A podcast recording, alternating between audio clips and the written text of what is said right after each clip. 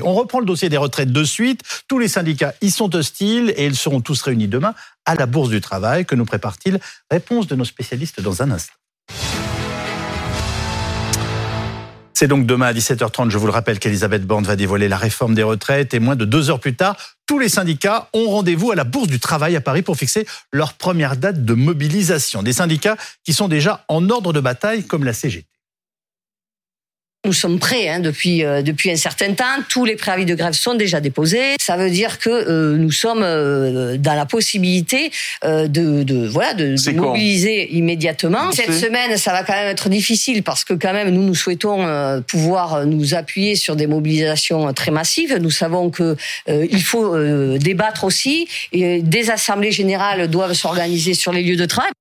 Alors, va-t-on vraiment vers un blocage massif du pays? Les syndicats ont-ils les moyens de mobiliser contre cette réforme et les Français sont-ils prêts à descendre dans la rue? Avec nous, pour en parler, Philippe Corbet, chef du service politique de BFM TV, Gaëtan Mélin, chef de notre service économie et social, Anne-Charlène Bézina, politologue et constitutionnaliste, Bernard Vivier, directeur général de l'Institut supérieur du travail. Nous sommes rejoints par Cyril Chabagnier, qui est le président de la CFTC. Merci de nous avoir rejoints, monsieur Chabagnier. On vient d'entendre Céline Verzelletti de la CGT.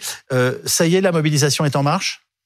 En tout cas, on se prépare. On attend euh, demain euh, les annonces de la première ministre, qui font plus beaucoup de suspense. Hein. On sait qu'on va aller vers 64 ans et accélération de la loi Touraine. Et depuis le départ, on a dit que s'il y avait un report de l'âge légal, on serait euh, mobilisé. Donc demain soir, on se réunit l'ensemble des numéros 1 des huit organisations syndicales pour déterminer ensemble une manifestation qu'on espère la plus ample possible et la plus forte possible. Donc oui, ça va se faire. Et, ce avant même que vous écoutiez Madame Borne, parce que visiblement vous avez compris qu'il n'y aura aucun amendement qui vous convienne? Oui, et à partir du moment où il y a le report de l'âge légal et demain il y aura cette annonce-là, euh, donc on sait qu'il y aura mobilisation. Alors on n'est jamais à l'abri d'une bonne surprise, mais enfin on n'est plus beaucoup à y croire quand même. Euh, donc on se, on se prépare déjà depuis, euh, depuis plusieurs jours, même si pour faire une mobilisation de grande ampleur avec huit organisations syndicales, ça demande un peu d'organisation et un petit peu de temps pour mettre ça en place. Alors on n'a pas vu ça en France depuis un petit bout de temps. En effet, on parle d'une journée de mobilisation pour le 19 ou le 26 janvier. Est-ce que vous avez une date, une date vous 24. Euh, 24 janvier. 24 janvier. Merci beaucoup. Pour le 24 janvier, quelle est la date que vous pensez la, la plus propice vous pour la, à la CFTC alors c'est vrai qu'on a un petit peu évoqué ces deux premières dates, le 19 ou le, ou le 24. Rien n'est décidé aujourd'hui à la CFTC, on pense qu'on ne peut pas rater cette première mobilisation. C'est important vraiment de la réussir. Donc, euh, il vaut mieux peut-être prendre quelques jours supplémentaires et être sûr de mobiliser, euh, d'avoir le temps de consulter nos adhérents, de les faire monter sur Paris. Donc, plutôt le 24, euh, à votre question, je vous réponds directement. Quel est votre point de vue sur les formes que doivent prendre ce combat? Est-ce que c'est simplement une grande manif? Enfin voilà, est-ce que la CFTC a un avis sur ce qu'il faut faire dans les circonstances que nous traversons, hormis bien entendu euh, la, grande manif que, vous souhaitez vous le 24 janvier? Nous, on est vraiment parti sur une grande manifestation. On devrait aussi euh, sûrement lancer en commun une grande pétition euh, nationale. après, sur les sur les blocages et les blocages qu'on pourrait avoir dans les entreprises ou sur le pays, n'est pas forcément des grands adeptes à la CFTC euh, des blocages, mais euh, ceci dit, on va étudier ça avec euh, les autres syndicats et voir s'il peut y avoir des actions qui se font sur sur quelques secteurs en particulier. Très honnêtement, aujourd'hui, les discussions ne concernent que une grande manifestation et éventuellement une grande, euh, une grande pétition euh, nationale avec l'ensemble des organisations syndicales. Gaëtan Ce sera très intéressant de voir d'ailleurs si les organisations syndicales arrivent à nouveau à mobiliser, puisque ces derniers mois, ces dernières années, on a plutôt vu en fait des organisations syndicales qui peinaient à mobiliser euh, tous ces salariés, d'autant plus que on est à une période qui est particulièrement difficile. On vit euh, une inflation euh, qui est considérable. On a des problèmes de pouvoir d'achat. Il y a aussi euh, la crainte finalement de, perdre son emploi. Donc, ça sera vraiment très intéressant de voir si les salariés finalement, eh bien, prennent une journée pour aller manifester et rejoindre ce mouvement et ça sera encore plus intéressant de voir effectivement si les organisations syndicales arrivent à mobiliser alors que l'on voit le développement de différents collectifs, mais qui partent plutôt de la base. Hein. On l'a vu au mois de décembre avec le, le collectif des contrôleurs euh, à la SNCF. On peut également évoquer le collectif des boulangers, mais on a plutôt tendance à voir euh, des organisations syndicales qui, peinent un peu. Il y a déjà des préavis de grève euh, concrètement de déposer. À la CGT, effectivement, des préavis ont d'ores et déjà été déposés. Euh, reste que je ne sais pas au, sein de la CFTC si vous avez déposé ce genre Non, on n'est pas encore sur, sur des préavis de grève. On est vraiment sur une première action forte qui est une manifestation. Réussissons déjà cette première étape. C'est pas évident. C'est vrai que c'est pas toujours facile de mmh. mobiliser. En même temps, c'est quand même la première fois que les huit organisations syndicales vont appeler en même temps à mobiliser. Je rappelle que sur les dernières manifestations, y compris sur les euh, retraites, lorsque Edouard Philippe avait annoncé l'âge pivot, on s'était retrouvé dans la rue. C'était en 2019, c'était une période beaucoup plus propice. Mais en même temps, c'était aussi un peu compliqué parce que à la fois, il y avait trois organisations qui souhaitaient un régime universel par points et trois autres qui le contestaient. Donc, on se retrouvait ensemble sur l'âge pivot, mais il y avait quand même deux positions euh, radicalement opposées. Aujourd'hui, le régime par points a été mis de côté. On le regrette, nous, à la CFTC, parce qu'on continue à le demander. On pense que c'était euh, la réforme la, la plus juste. mais honnêtement, sur ce report de l'âge légal, là, pour la première fois, on est les huit ensemble et sur le même mot d'ordre. Donc, euh, je pense. Et puis les retraites, c'est quand même le sujet aujourd'hui sur lequel, je dirais, on a peut-être le, moins de mal à mobiliser. Hier dans, le, pardonnez-moi, hier dans le Parisien, Laurent Berger, euh, quand on lui demandait comment il allait mobiliser, mhm. il parlait de, de manifs, de débrayage, d'initiatives de toutes sortes. Euh, bon, ça paraît un peu flou, Cyril Chamenier, mais ça veut dire que tout est en train de se préparer pour se faire entendre. Vous n'excluez rien on n'exclut rien, euh, mais encore une fois, se mettre d'accord à 8, c'est pas évident. Donc manifestation, c'est sûr, pétition, c'est sûr, sûrement des débrayages. Excusez-moi, mais je veux pas vous donner de mauvaises idées ou de bonnes. Enfin, euh, euh, bloquer les transports, vous savez qu'en France, généralement, ça se fait remarquer. Ça, c'est pour ça que tous les débrayages sont aujourd'hui étudiés, mais on a besoin. C'est vraiment l'objet de la réunion de demain, de se voir, de discuter ensemble, de voir les, les actions qui nous paraissent euh, les, les, meilleures et puis celles qu'on peut faire aussi conjointement. Vous qui les suivez à longueur d'année, est-ce que là, ils sont dans une situation où, où, ils peuvent trouver un accord et un accord pour se mobiliser durablement? Je parle de nos centrales syndicales. Les organisations syndicales peuvent trouver effectivement un rassemblement, de une convergence des luttes, comme on dit dans le jargon syndical, mais c'est un peu un fusil à un coup. C'est un jargon assez clair. Hein, mais c'est un peu un fusil à un coup, parce que l'Élysée et Matignon ont bien évidemment mesuré le risque d'une confrontation avec les organisations syndicales. Et alors? Et il est évident, la réponse nous l'avons, le gouvernement lance sa réforme, donc prend le risque d'une confrontation avec les organisations syndicales. Ça, c'est clair. En essayant de passer par un vote à l'Assemblée, pas par le 49-3, il essaye de minimiser le risque d'un 49-3, ça a été dit tout à l'heure, qui apparaîtrait comme une, une porte que l'on force. Bien. Maintenant, les organisations syndicales ont beaucoup baissé en capacité d'action. Et surtout, elles ne sont pas toutes les huit sur la même ligne. Oui. Certaines organisations syndicales contestent pour contester, d'autres que l'on qualifie de réformistes, la CFDT, la CFTC, l'UNSA, la CFE-CGC aussi, euh, combattent, contestent, mais pour proposer aussi. Par exemple, la réforme, ça vient d'être dit, la réforme par points. En 2017, 2018, 2019, les organisations ont dit il faut faire une grande réforme, la retraite par points qui effectivement... Dans l'esprit du gouvernement, on a bien compris qu'il est trop tard pour proposer. Hein. Exactement. Mais c'est là le problème majeur que nous vivons aujourd'hui. Répétons-le, cette réforme aujourd'hui est administrée aux organisations syndicales et patronales comme on administrerait un lavement, c'est-à-dire une administration d'un remède sec voilà, prenez trois cachets d'aspirine et puis vous, de toute façon, vous, vous allez travailler davantage. Bah, Donc, parfois, après trois cachets d'aspirine, on se sent mieux. Vous savez. Oui, c'est vrai. Et même avec un lavement. C'est vrai, c'est vrai. Mais, mais euh, on n'embarque pas le pays avec. Et la réforme des retraites, c'est une réforme qui concerne 67 millions de personnes, du nourrisson au vieillard, grabataire, tout le monde est concerné, le sera, l'a été ou, le sera. Anne-Charlène Bézina. Oui, peut-être une question euh, à destination euh, de, monsieur. Peut-être que vous pouvez nous dire aussi quelle a été l'adaptation peut-être de vos méthodes par rapport à ce qu'on a, ce qu'on a dit tout à l'heure, c'est-à-dire que les organisations syndicales sont certes encore représentatives et heureusement qu'on les a comme corps intermédiaire, mais on le voit, euh, l'essentiel des manifestations, l'essentiel des mouvements sociaux ne se passe plus forcément par un vecteur en général. De toute façon, ce sont plutôt des groupes Facebook. On a, on a une forme de privatisation du mouvement social qui est très à la mode en France, en Europe et sur lequel, moi, je me demande quelle est votre capacité de d'adaptation à cela. Est-ce que vous avez réfléchi à cela? Est-ce que vous nous parlez d'une pétition? Est-ce que c'est notamment un de ces moyens de, plus parler au peuple? Parce que je pense que c'est là la variable peut-être de, de, de, fonctionnement de la contestation à cette réforme, c'est d'être sûr d'avoir l'adhésion d'une majorité de Français. Et ça appelle ma deuxième question, c'est quelle était finalement la marge sur laquelle vous étiez d'accord pour négocier? Parce que euh, auparavant, le, le, gouvernement nous a dit on a laissé du temps à la négociation et c'est pour ça qu'on n'a pas voulu notamment euh, euh, garder la date de décembre. On a laissé du temps à la négociation, mais finalement, si cette négociation ne pouvait pas de votre côté ni porter sur la, la, la, la durée de cotisation, ni porter sur l'âge légal, est-ce qu'il y avait quand même encore des voies pour négocier? Et si oui, lesquelles? Et est-ce que vous avez eu le sentiment d'être entendu là-dessus? C'est des Réponse points du président de la CFTC. Je, je vais commencer par la deuxième question. Euh, clairement, on a eu euh, on a eu des marges de négociation intéressantes, mais euh, sur des sujets qui sont en dehors du financement sur les emplois des seniors, sur les carrières longues, sur les droits familiaux, euh, sur le minimum de pension, sur la pénibilité.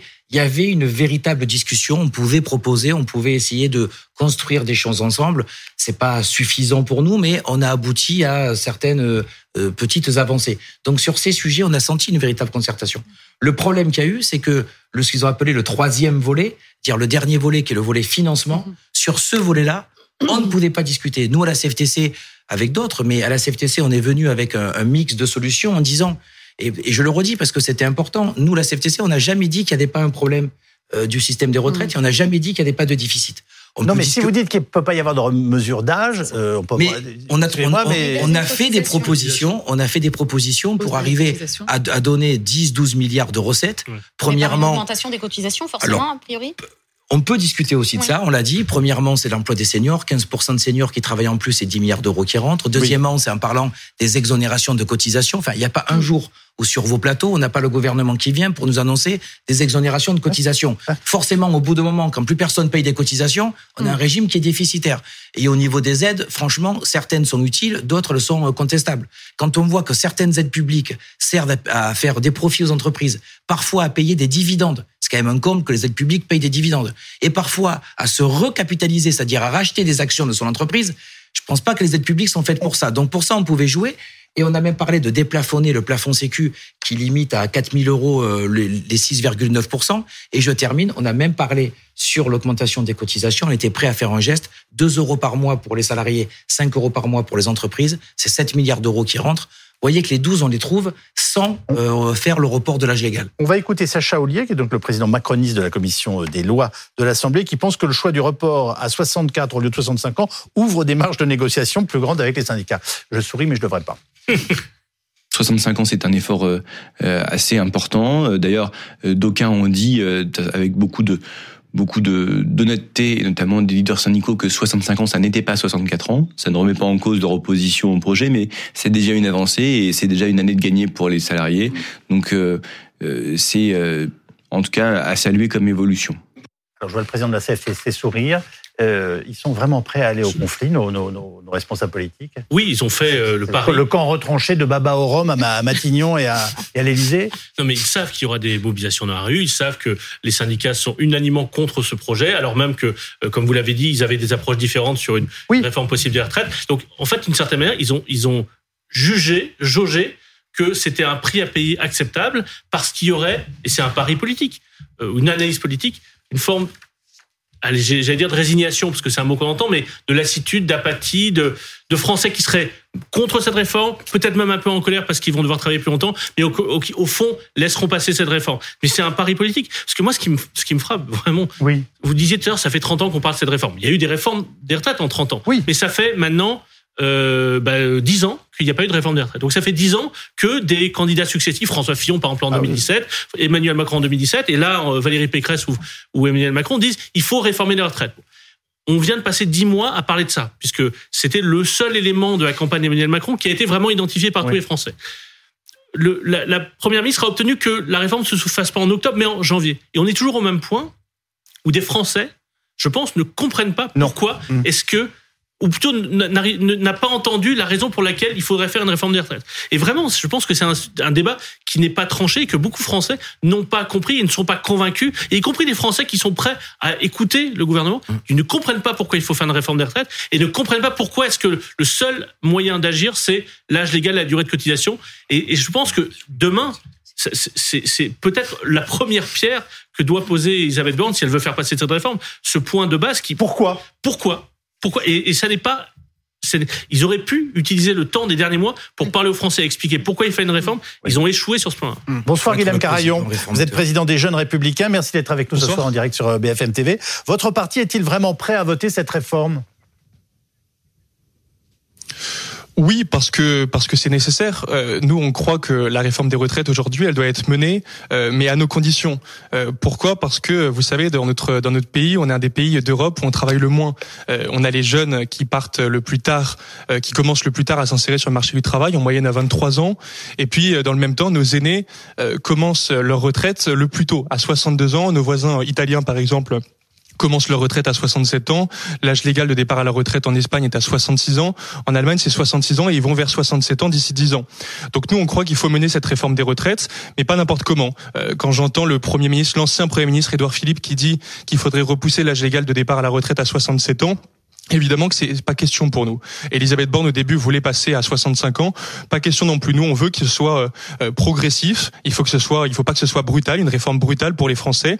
Et donc passer à 63 ans à l'horizon 2027, à la fin du quinquennat d'Emmanuel Macron, et puis à 64 ans en 2032 d'ici 10 ans. Le blocage du pays ne vous inquiète pas? Bah, si, bien sûr, les Français, ils sont exaspérés. Mais il y a aussi euh, beaucoup de Français qui sont exaspérés et qui vont subir le blocage du pays, alors même qu'ils sont contre cette réforme des retraites. Et moi, je pense à eux. Euh, je, je pense qu'on doit tout faire pour euh, forcer le gouvernement à mettre en place une réforme qui, de toute façon, se réalisera, mais qui sera faite selon les conditions que veulent les Français, c'est-à-dire un report de l'âge légal, mais qui ne soit pas trop brutal, et en même temps penser aux, aux retraités euh, qui euh, sont dans une situation de précarité totale. Vous avez trois retraités sur dix dans notre pays qui touchent moins de 1000 euros par mois, c'est-à-dire qui vivent avec moins que le seuil de, de pauvreté. Euh, c'est une situation qui est aberrante. Moi, je crois qu'une des priorités, en tout cas, c'est la priorité des Républicains à l'Assemblée nationale, c'est de forcer la main à ce gouvernement pour rehausser euh, les petites retraites à, à 1200 euros minimum, que ce soit pour les retraités qui vont rentrer à la retraite d'ici quelques années ou d'ici quelques mois mais aussi pour les retraités qui y sont actuellement et qui n'ont pas à être les victimes oubliées d'un pouvoir qui, euh, qui ne sait absolument pas comment gérer la situation sociale.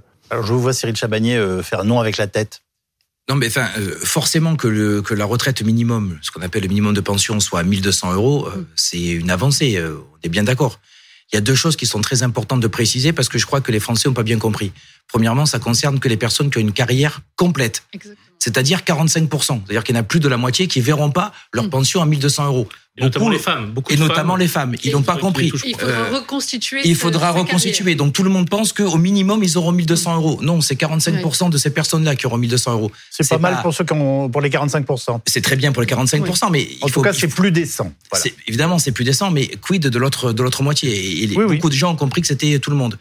Euh, et la deuxième chose qui me paraît euh, euh, qui me paraît importante, c'est encore quelque chose qui est en négociation aujourd'hui. Est-ce que ça concerne que les gens qui vont arriver à la retraite, ce qu'on appelle de manière pas très jolie le flux, ou est-ce que ça va est-ce que ça va aussi euh, concerner les personnes qui sont déjà à la retraite?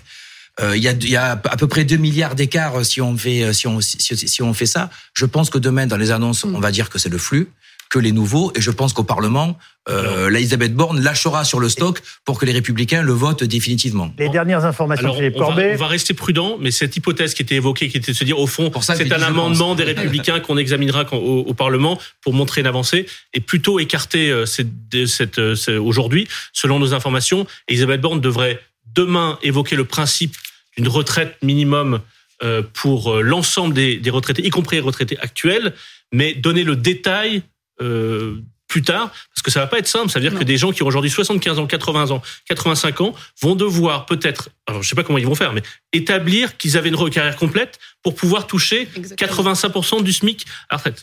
Pas simple, hein. Tout recalculer. tout recalculer. Il faut, il faut quand même peut-être aussi préciser euh, un, un point qui est dans notre débat depuis tout à l'heure, mais je suis pas sûre que ce soit forcément très clair, c'est que la notion de carrière complète, on a le sentiment qu'elle arrive avec cette réforme. C'est totalement faux. Elle, elle existe déjà. Oui, au- déjà. au- au- voilà, au Parlement. Ouais, ouais. Euh, on, on- nous dit départ a à des décotes 62, avant. 63, Ouais. 64. En réalité, cette fixation sur l'âge de départ, elle est, elle est vraiment très fictive dans, dans, le, dans le quotidien des Français, puisqu'il faut un certain nombre de trimestres et d'annuités Oui. euh, qui font que on ne touche aujourd'hui, avec des systèmes de décote et de surcote, notre retraite complète le plus plus généralement, si on fait vraiment, euh, un- on va dire un ratio avec tous les régimes de retraite, qu'à 67 ans, euh, cette, cette carrière complète et cette, cette, cette cotisation. Donc ça, ça faut vraiment le redire, c'est pas nouveau. Je souris parce que ça fait un moment que je dis à, à Bernard Vivier que je vais lui donner la parole et en fait je vous la donne à Juste d'un mot.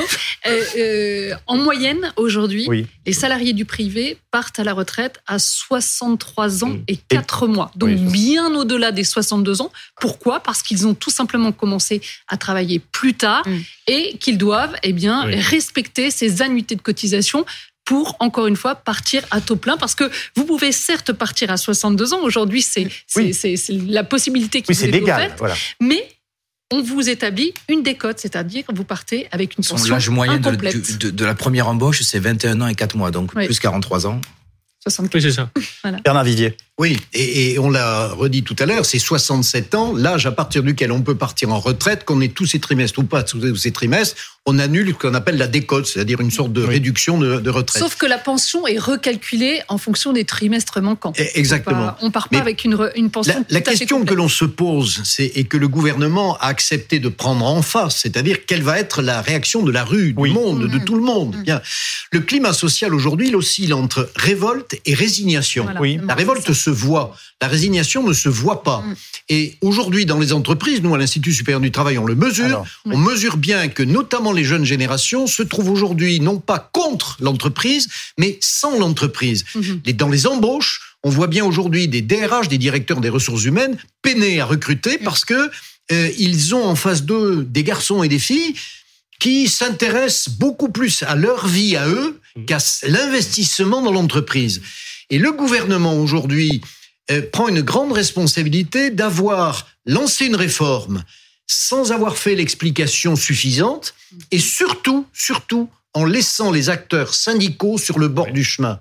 Parce que le climat social aujourd'hui s'exprime à travers des, euh, des mouvements, des coordinations, des contrôleurs SNCF et autres qui... on qui- est en quasi-consultation quand même depuis des années, Oui, Bernard Vivier. Bien sûr, pas. mais le corps social se désintéresse des corps intermédiaires, c'est-à-dire Mhm. des syndicats ou du patronat. Le patronat souffre aussi. Il y a de moins en moins d'entreprises qui adhèrent au MEDEF ou à la CPME. Ce qui veut dire que en cas de crise, eh bien, le gouvernement va se, peut se retrouver, comme il l'a été avec les Gilets jaunes, en relation directe, frontale et violente avec la base, avec la rue. Oui. Et ça, c'est très fâcheux. Donc vous me dites que le gouvernement a quand même fait. Votre analyse consiste à dire que le gouvernement a fait le choix de, de- de ce choc frontal. sans tirer les leçons de ce que ces- ce gouvernement ou ce chef de l'État a euh, vécu en 2018-2019. si dans les prochaines semaines, les syndicats, les, les, euh, les élus opposés à cette réforme arrivent à démontrer, je vais simplifier, caricaturer, mais Oui. que un cadre qui a fait des études supérieures, qui a un bon salaire, Mm. au fond sera très peu touché par cette réforme, voire quasiment pas. Alors qu'une que quelqu'un qui a commencé à travailler plus tôt, et par exemple une femme qui a eu une carrière hachée parce qu'elle s'est occupée de ses enfants plusieurs années, qui a commencé à 19 ans, qui a fait un travail difficile, va devoir travailler plusieurs années de plus à cause de cette réforme. Et ben ça, c'est difficile politiquement à, à faire comprendre dans le pays et de présenter cette réforme comme une réforme juste, même si par ailleurs il y a la retraite minimale à 1200 euros. C'est très très important. Les, les deux catégories les plus touchées vont être euh, classe moyenne et classe euh, Mhm. et, les, et les premières classes euh, qu'on a appelées beaucoup les deuxièmes lignes et qu'on Oui, a applaudi absolument. durant le Covid. Et une deuxième catégorie, alors qui elle, avec les différentes réformes, se fait massacrer dans tous les sens, ce sont les seniors qui ont pris avec la réforme de l'assurance chômage où on est passé, enfin, où en moyenne des salariés Oui. à moins de 53 27 ans ont pris moins 6 mois Oui. eux, les seniors, prennent en moyenne moins 9 Oui. mois. Et en plus, comme ça s'applique euh, très tôt, enfin très rapidement cette réforme, vont devoir travailler plus longtemps. Ouais. Donc les seniors, qui sont déjà les personnes qui ont le plus de mal à trouver un emploi, qui sont mis dehors, qui prennent la plus grosse euh, réforme, en tout cas le 9 mois de moins sur l'assurance chômage, se prennent des trimestres en plus. Grosse catégorie touchée. Les secondes lignes, grosse catégorie touchée. Après, clairement, sur les carrières longues, on a des, quel- quelque chose encore à négocier, mais ça va pas être les plus touchés. Et euh, les personnes qui ont fait des études cadres et qui ont souvent démarré à Mm. 21 ans, 22 ans, 23 ans, déjà aujourd'hui partaient en moyenne à 64 ans. Donc c'est pas les catégories supérieures, c'est pas les cadres, c'est peut-être pas les carrières longues, mais les secondes lignes et les seniors vont être extrêmement touchés par cette réforme. Anne-Charlène Bézina Oui, on, on, a dit un mot tout à l'heure de la différence entre la réforme paramétrique et la réforme systémique. Mais euh, bien que paramétrique, cette réforme, elle va quand même devoir faire, on, on vient de le dire, sa, sa, démonstration de justice sociale. Et, et moi, je me demande jusqu'à quel point, en un seul projet de loi, qui plus est de financement rectificatif, on aura le temps euh, de voir tout ça. Parce qu'il y a quelque chose qui est crucial dans l'histoire de nos réformes des retraites, ce sont les mesures complémentaires. Et vous nous en avez parlé tout à l'heure comme un, un des, une des chevilles de la négociation. La question des carrières longues, la question de, du minimum, euh, la question de savoir qui sera concerné, euh, sur combien de temps, la, toutes ces questions complémentaires, la pénibilité, les comptes personnels, euh, tout ça, ça fait normalement l'objet d'une réforme des retraites. Si bien qu'on peut se demander si c'est vraiment une réforme ou si on va juste avancer sur l'âge légal. Et dans ce cas-là, il faudrait peut-être un deuxième projet de loi. Et alors, le climat social va être d'autant plus euh, ambiant et d'autant plus crispé. Je dis aussi un mot du principe constitutionnel qui anime tout ça, parce qu'on en parle depuis tout à l'heure, c'est le principe constitutionnel de solidarité qui fonde aujourd'hui notre système de sécurité sociale et notre régime des retraites. Donc, il y a une assise constitutionnelle, il y a une assise historique de tout oui. ça en France, qui fait aussi que le parallèle qu'on a pris avec l'Espagne est, est, pas forcément le bon. Il y, a, il y, a, vraiment une histoire en France autour de tout ça. Donc, il y aura évidemment euh, un, un, background populaire qui devra être pris en compte dans, dans cette discussion. Rapidement, Gaëtan Mélin, puis Bernard Vivier. Comme le disait Monsieur Chabagnier, il y a un risque de paupérisation des seniors s'il n'y a pas des mesures contraignantes pour obliger les entreprises à d'une ne pas se, séparer des plus de 50 ans et de deux à employer des plus de 50 ans. Ce n'est pas le cas en ce moment en France. Il faut que les choses changent, changent pardon, parce qu'effectivement, avant d'atteindre l'âge de départ à la retraite, eh bien, euh, ces seniors euh, seront vraisemblablement de toute façon plus au chômage et dans une situation particulièrement délicate parce qu'ils ne retrouveront pas d'emploi si on reste comme on est actuellement. Et je vous annonce de l'index senior est une première avancée, mais loin d'être suffisant pour régler ces problèmes-là. Et je vous annonce donc une journée spéciale retraite demain, toute la journée de 6h à minuit sur BFM TV.